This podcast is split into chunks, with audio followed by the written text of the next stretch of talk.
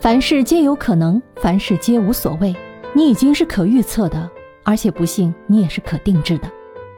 这句话是二零二三年孙燕姿面对 AI 孙燕姿的出现说的。熟悉华语乐坛的人一定都不会对孙燕姿陌生。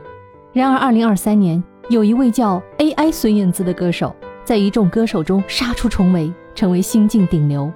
他能翻唱不同曲风的歌曲，营业时长感人，作品出圈火爆，从流行到摇滚再到魔性。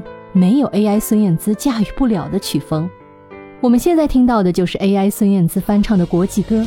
现实中的孙燕姿可没唱过这首歌。起来，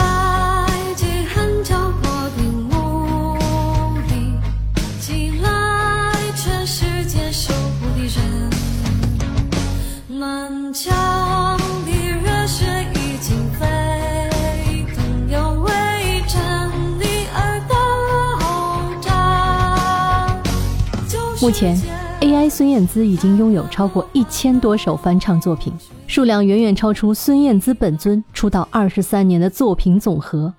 面对这样的现状，孙燕姿直言：“在这无边无际的存在之海中，凡事皆有可能，凡事皆无所谓。我认为，思想纯净，做自己依然足够。你跟一个没几分钟就推出一张新专辑的人，还有什么好争的？”人类无法超越它，已指日可待。这种新技术将能够大量炮制每个人所需的一切，无论你多么小众、多么反常，或者精神多么错乱，你并不特别，你已经是可预测的，而且不幸，你也是可定制的。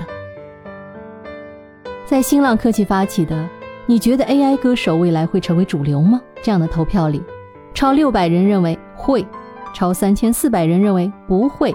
还有八百多人认为，要看 AI 技术未来发展。诚然，AI 音乐在快速发展中暴露出种种的忧患，但技术驱动的变革往往是不可逆的。不管人们愿不愿意，凡事皆有可能，凡事皆无所谓。你已经是可预测的，而且不信，你也是可定制的。这句话，细想确实说的没错。